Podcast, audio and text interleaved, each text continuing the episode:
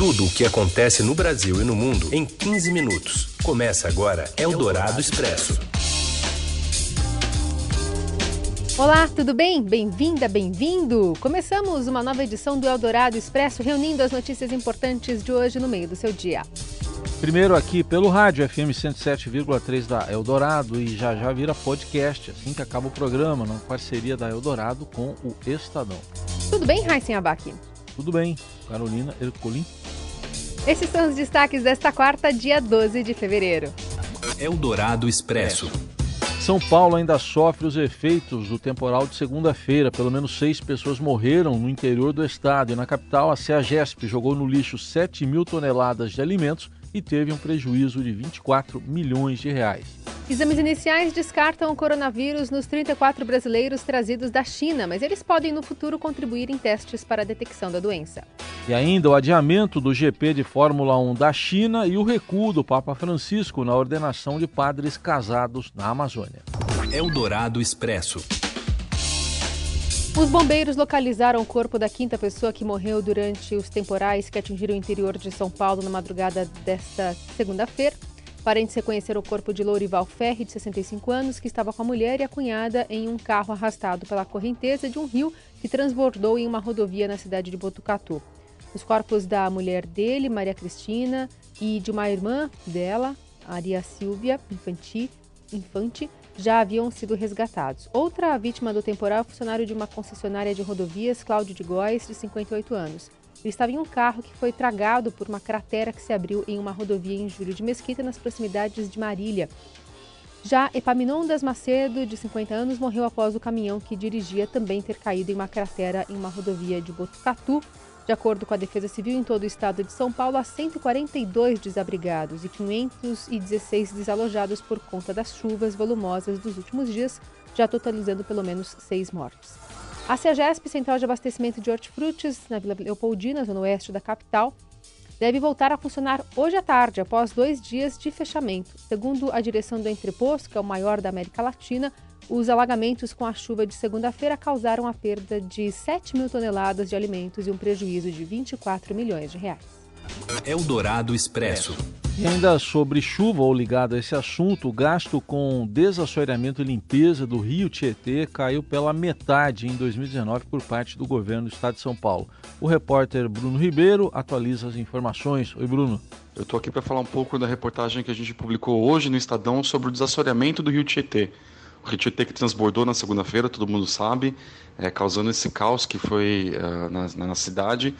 E é uma reportagem que busca entender como é que foi feita a manutenção do Rio Tietê nos últimos anos.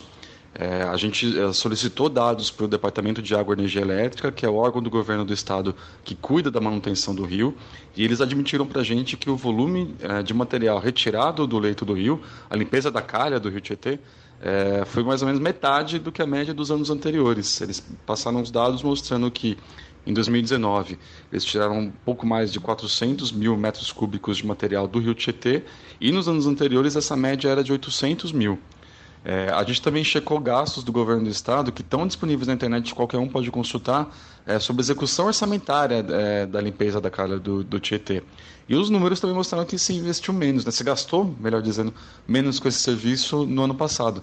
Em 2019 foi um, cerca de 60 milhões, um pouco menos que isso, e nos anos anteriores esse gasto chegou em 2014 até quase 150 milhões de reais. Foi um gasto menor. A gente começou a apurar essa matéria, a gente decidiu ir atrás disso, depois de constatar que uh, os serviços de, de conservação da, da, prefeitura no ano passado haviam sido executados. Embora a prefeitura não tivesse investido para melhorar a capacidade de absorção de água das chuvas, os serviços de limpeza tinham sido feitos. Então a gente decidiu olhar no Rio Tietê e descobriu que, que esse serviço foi feito em menor quantidade do que nos anos anteriores. A justificativa que eles deram para a gente foi que eles optaram no ano passado por fazer uma limpeza uh, mais relevante no alto do Tietê e no Rio Pinheiros. No fim, deu no que deu. É isso, a reportagem está no Estadão de hoje. Quem quiser pode ler. Eldorado Expresso. E o ministro da Casa Civil, Onix Lorenzoni, participou de um evento do Grupo Voto, que reúne lideranças do governo e do Congresso com o setor empresarial produtivo e destacou alguns assuntos, entre eles a reforma administrativa. E quem conta para a gente é a repórter Emily Bank. Boa tarde, Carol. Boa tarde, Heisen. Então, por aqui, o ministro Onix Lorenzoni participou do evento do Grupo Voto, fez um grande balanço da atuação do governo no ano passado, destacou algumas coisas, como a reforma da Previdência, né, destacou a redução de ministérios, o corte nos gastos públicos, e aí, na saída com os jornalistas, ele respondeu algumas questões sobre reforma administrativa. Ela ainda não deve ser entregue nesta semana, segue em análise do presidente Jair Bolsonaro, mas a princípio há um consenso que ela deva atingir apenas novas contratações e não os servidores já em exercício. É, o ministro também deu uma previsão para a entrega das mudanças do programa Bolsa Família, que devem ser feitas em até 60 dias. Eldorado Expresso. O Papa Francisco recua sobre a ordenação de homens casados como padres na Amazônia. Quem explica é o repórter Felipe Frazão. O Vaticano divulgou hoje a exortação apostólica do Papa Francisco após o Sínodo da Amazônia. O documento deixa de lado uma das principais discussões do Sínodo, a ordenação de padres casados na região da Amazônia. O documento, assinado pelo Papa em fevereiro, não aborda esse tema que provocou intensos debates entre cardeais conservadores e progressistas nos bastidores da Igreja. No Vaticano, o documento foi apresentado com um tom de reconciliação entre a Igreja e como uma tentativa do Papa de não dividir os cardeais. O documento de Francisco também afirma que a internacionalização da Amazônia, uma preocupação do governo brasileiro, não é uma solução para a preservação do meio ambiente. E o relator geral do Sínodo da Amazônia, o cardeal Dom Cláudio Umes, disse que a proposta de ordenação de homens casados em áreas remotas será retomada pelo Vaticano à medida que mudaria as circunstâncias de exigência do celibato, uma tradição da Igreja, ficou de fora da exortação apostólica do Papa Francisco divulgada pela Santa Sé, como vimos, apesar do apelo feito pela Assembleia de Bispos em outubro do ano passado. Eldorado Expresso. O resultado dos primeiros exames feitos em 34 brasileiros e parentes chineses que chegaram a Wuhan deram negativo para uma possível infecção. Os brasileiros que estão em quarentena em Anápolis podem, no futuro, contribuir para o desenvolvimento de testes sorológicos para a detecção do coronavírus. Em entrevista à Rádio Dourado, o secretário de Vigilância em Saúde do Ministério da Saúde, o Anderson de Oliveira, garante que o grupo será liberado após os 18 dias de confinamento, desde que os testes não detectem a presença do vírus, sendo que não tem necessidade de monitoramento após a liberação deles não será necessário. Obviamente, não tenho dúvida que as unidades locais estarão muito mais atentas, dando apoio e orientando essas pessoas, mas é vida que segue, vida normal.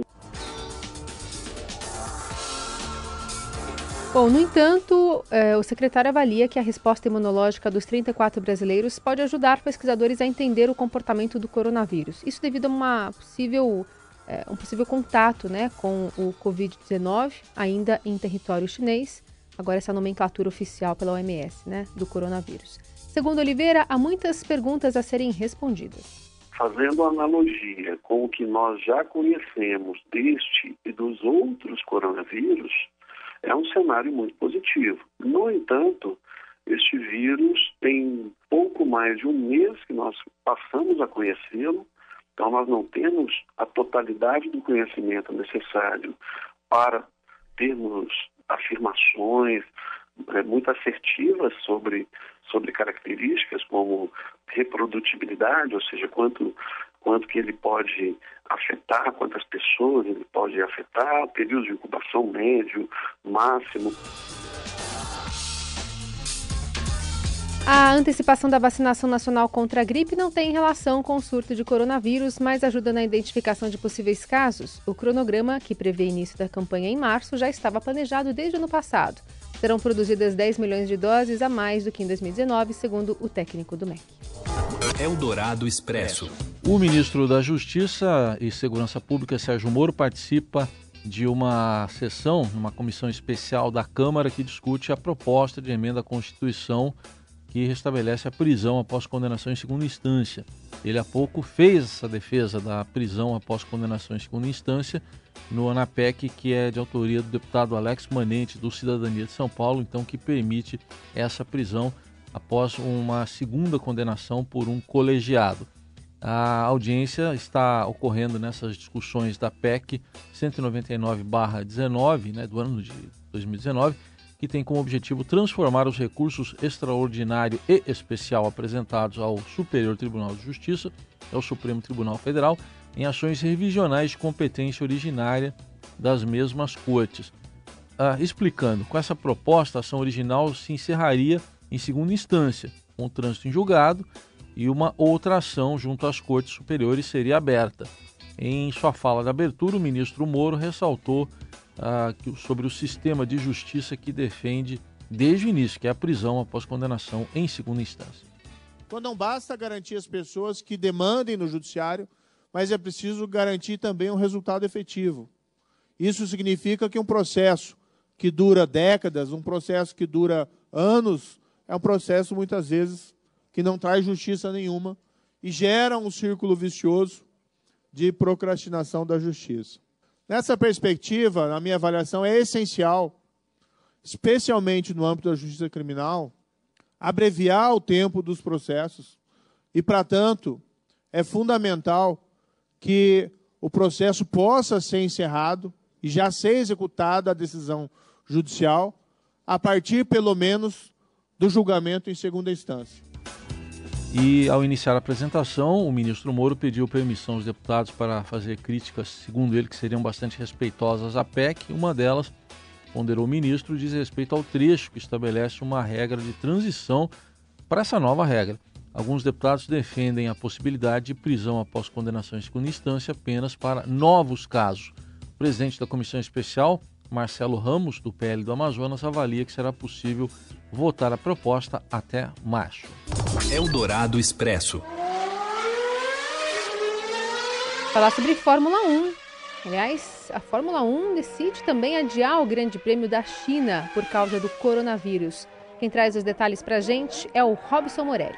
Olá, amigos! Hoje eu quero falar da Fórmula 1 e não é uma notícia muito agradável, não. Os organizadores da competição é, resolveram cancelar o GP da China em função do surto do coronavírus. É, essa prova deveria ocorrer entre os dias 17 e 19 de abril, mas não vai ocorrer mais. É, os organizadores da competição ainda estão procurando aí uma brecha, uma janela no calendário mundial para encaixar essa corrida.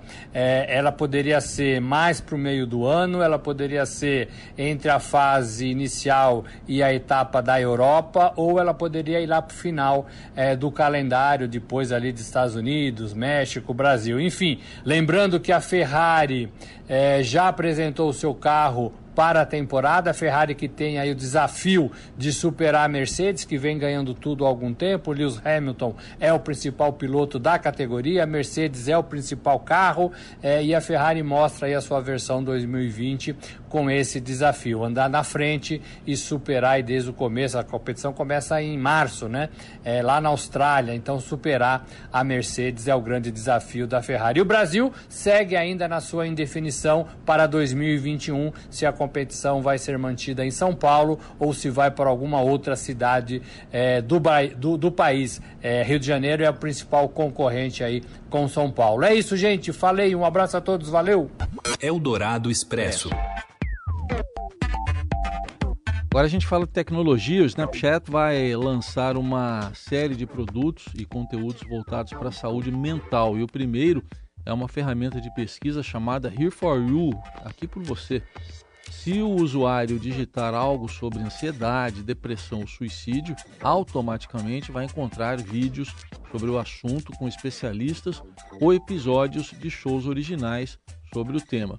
A nova estratégia foi influenciada por pesquisas internas do Snapchat que mostraram que o estresse, a depressão e a ansiedade são os principais problemas de saúde mental enfrentados pelos usuários e também pelo seu círculo de amigos.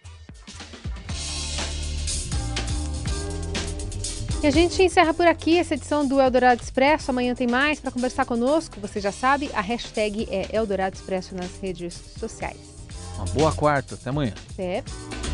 Você ouviu Eldorado Expresso tudo o que acontece no Brasil e no mundo em 15 minutos.